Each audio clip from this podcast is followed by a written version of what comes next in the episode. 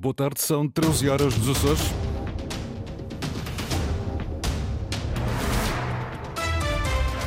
Vamos conhecer os títulos desta edição. O leite desce 3 cêntimos na terceira e graciosa. A Associação Agrícola diz que a produção não tem mais como apertar o cinto. Cortar na burocracia e na fiscalidade para captar investimento é o pedido dos empresários que participam no Aveste nas Azores. CDS da terceira quer a equipa do Sub-23 do Santa Clara jogar em São Miguel e exige soluções aos diretores regionais do desporto e da educação. A esta hora, 20 graus na Horta, Angra e Santa Cruz das Flores e 22 em Ponte Delgada. Avançamos agora com as notícias da região. Edição às 13 horas com o jornalista Francisco Faria.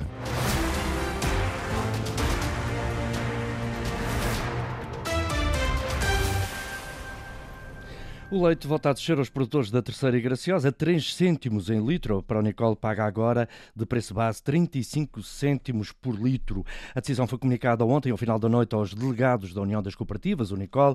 Apanha de surpresa a Associação Agrícola da Terceira. O presidente, António Azevedo, diz que a lavoura já não tem margem para contas positivas. A única coisa que desce é o preço do leite, que se entrega na Unicole. Todo o resto da ração a gasóleo aumenta a um ritmo galopante com muita preocupação, tendo em conta eh, que tudo subiu atrás do preço de leite durante o fim de 2022 e início de 2023.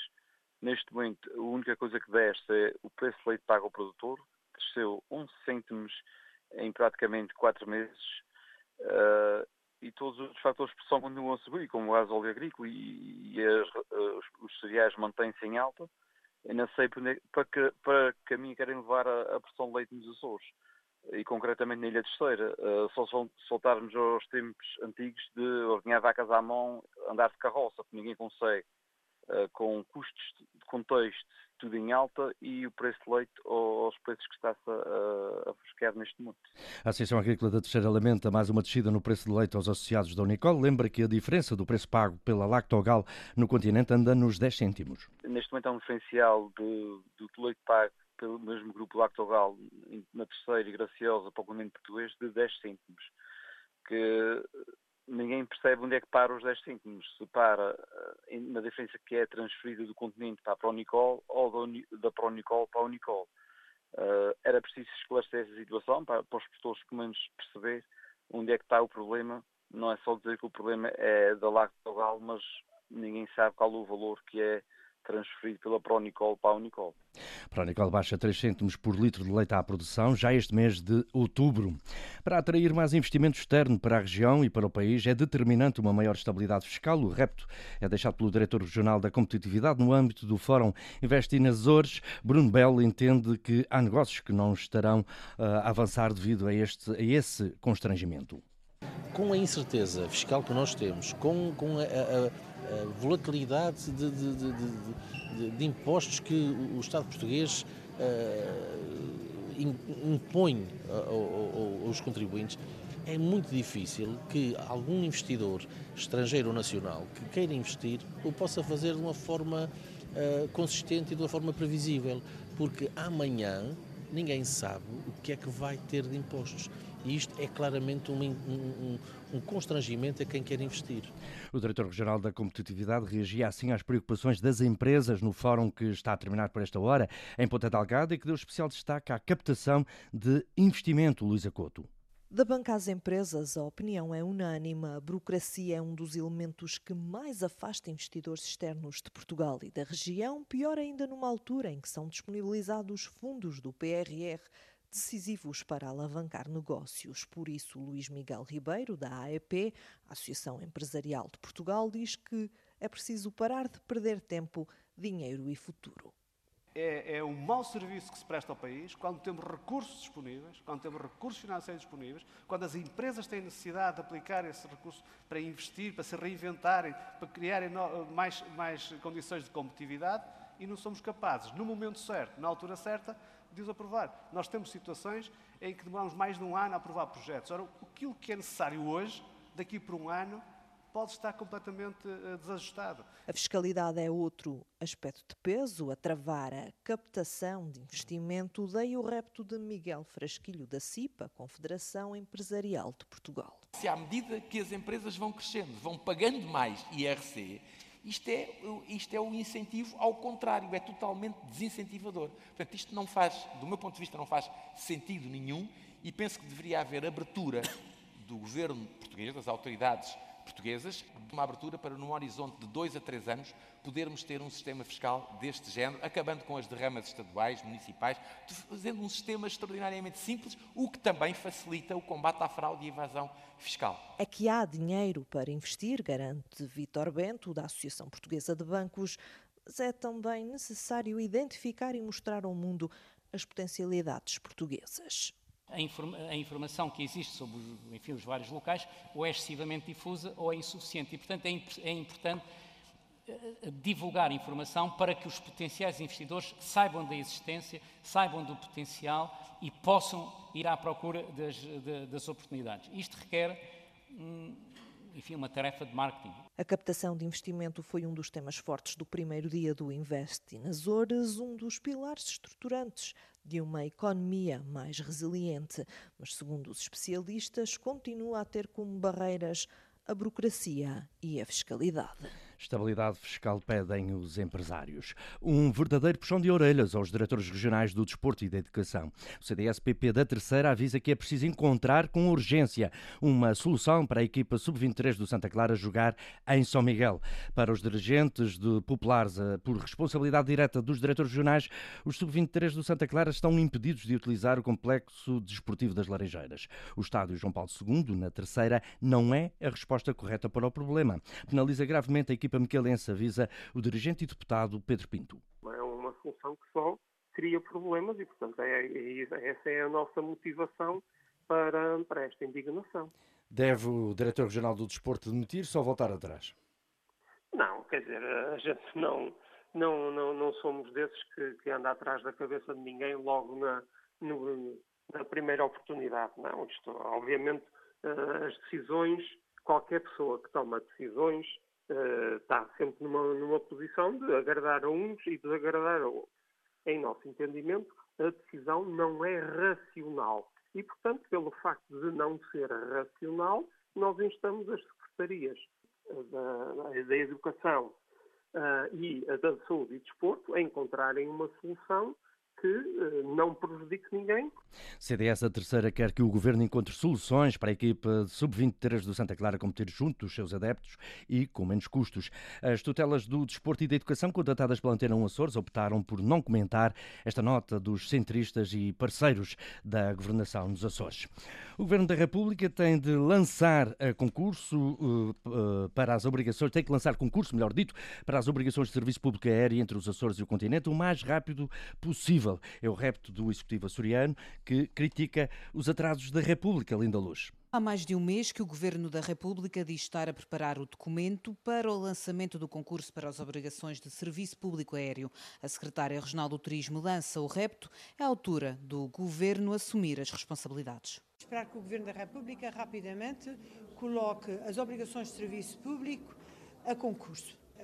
Aguardamos uh, que, o, que o Governo da República publique esse concurso público e, como sabe, as ligações ao Funchal estão ao abrigo das obrigações de serviço público. Há um número de, há um número de ligações que está, o número mínimo de, de ligações. Depois há outras ligações durante o verão que estão para além das obrigações de serviço público, mas essas não têm que ser compensadas. Desde março que a Azores Airlines não deveria estar a fazer rotas deficitárias por exigência de Bruxelas. Um problema, diz Berta Cabral, que a República tem de resolver. Porque a SATA, mais concretamente a Azores Airlines, o grupo SATA, está a aguardar há muito tempo essas compensações e não pode estar a fazer uh, uh, viagens e rotas deficitárias porque está, como sabe, num processo de reestruturação apoiado pela União Europeia e está proibida de o fazer.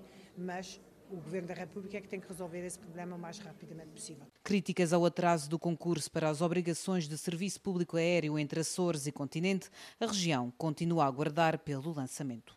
Obrigações de serviço público em discussão em eh, debate sobre turismo em São Jorge. A Unidade de Saúde da Ilha Terceira deve 9 milhões de euros às farmácias. O número foi apresentado por Nuno Barata, que visitou o Centro de Saúde de Angra. O deputado da Iniciativa Liberal de visita à Ilha Terceira diz que faltam viaturas para cumprir o serviço de apoio ao domicílio. Esta unidade de saúde de ilha deve às farmácias da Ilha Terceira cerca de 9 milhões de euros. Ora, isso é dívida que vai ter que ser paga pelos açorianos um dia. E é dívida que tem juros, tem custos financeiros. E os custos financeiros dessa dívida, que são à volta de 150 ou 160 uh, mil euros, dava, por exemplo, para resolver o problema da falta de viaturas para os domicílios que essa unidade de saúde tem e que tem viaturas com 25 anos e 20 anos e que estão uh, completamente obsoletas. Nuno Barata lembra que os sistemas informáticos dos hospitais e centros de saúde continuam a não ser compatíveis e acusa o Governo Regional e os partidos da coligação de má gestão no setor da saúde estão os três a falhar, é incompetência dos três partidos que constituem a coligação e porque nem ouvem os alertas daqueles que foram uh, seus parceiros de incidência parlamentar, e falo nomeadamente no caso da Iniciativa Liberal, que alertou para essas situações logo no início da legislatura.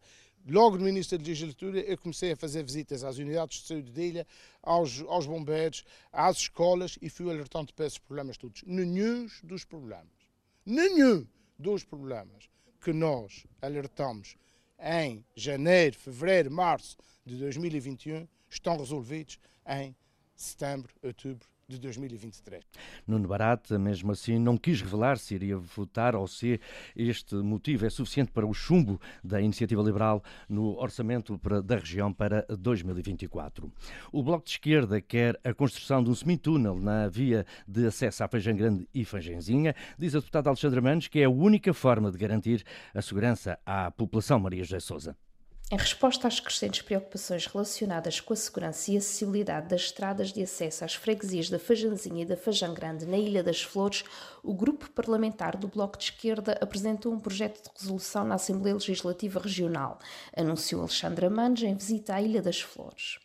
Uh, o que acontece não é de agora, é certo, mas a última derrocada que aconteceu na única via de acesso a estas duas freguesias, devia ter dado um alerta uh, para os governos regionais, o anterior e o agora, para a necessidade urgente de uh, intervir naquela zona. Não nos podemos esquecer de que aquela, esta é a única via de acesso, que nesta naquele troço entre o ramal uh, do Mosteiro e a curva da Laranjeira, ou seja, por baixo da Rocha da Fajanzinha, uh, passam diariamente autocarros com crianças que vão para a escola, passam também pessoas que residem nestas duas freguesias e que a possibilidade de haver uma próxima derrocada com uh, consequências mais graves, poderá colocar o trânsito intransitável, impossibilitando até a própria assistência, por exemplo, por parte de uma ambulância. A proposta sugere a construção de um semitúnel para garantir a segurança dos habitantes locais e dos turistas, proporcionando um suporte essencial para a estabilidade do talude.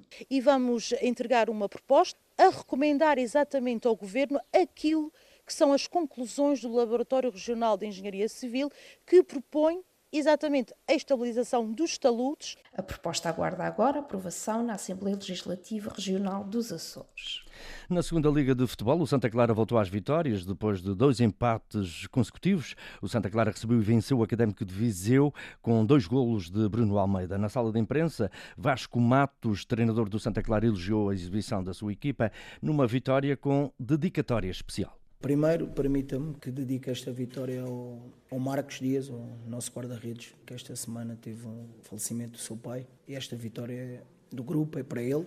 É um excelente profissional, passou por um momento difícil. Acho que entramos muito bem, preparámos muito bem o jogo, muito bem organizada, consegui ter bola, eh, marcámos primeiro, como disse, e isso torna-nos ainda uma equipa mais forte. É uma equipa que sabe estar em vantagem, percebe isso e fez uma, uma excelente primeira parte, na minha opinião. Na segunda parte, fruto da, da alteração tática do, do, Viseu, demorámos ali um bocadinho a, a adaptar-nos e depois fizemos o gol, obviamente que, que, libertou a equipa e a equipa depois fez um, uma excelente segunda parte, muito bem organizada. Não é fácil entrar na, na nossa equipa e a equipa está confortável com isso, está consistente, está muito solidária Vasco Matos, treinador do Santa Clara, com esta vitória a equipa vai manter o segundo lugar na classificação. Na Liga Feminina de Basquetebol, a União Esportiva está na Madeira com jornada dupla. Ontem conseguiu a primeira vitória da temporada ao bater o Cabo Madeira por 62-53. A União Esportiva volta a jogar amanhã na Madeira frente ao Clube Desportivo Escola Francisco.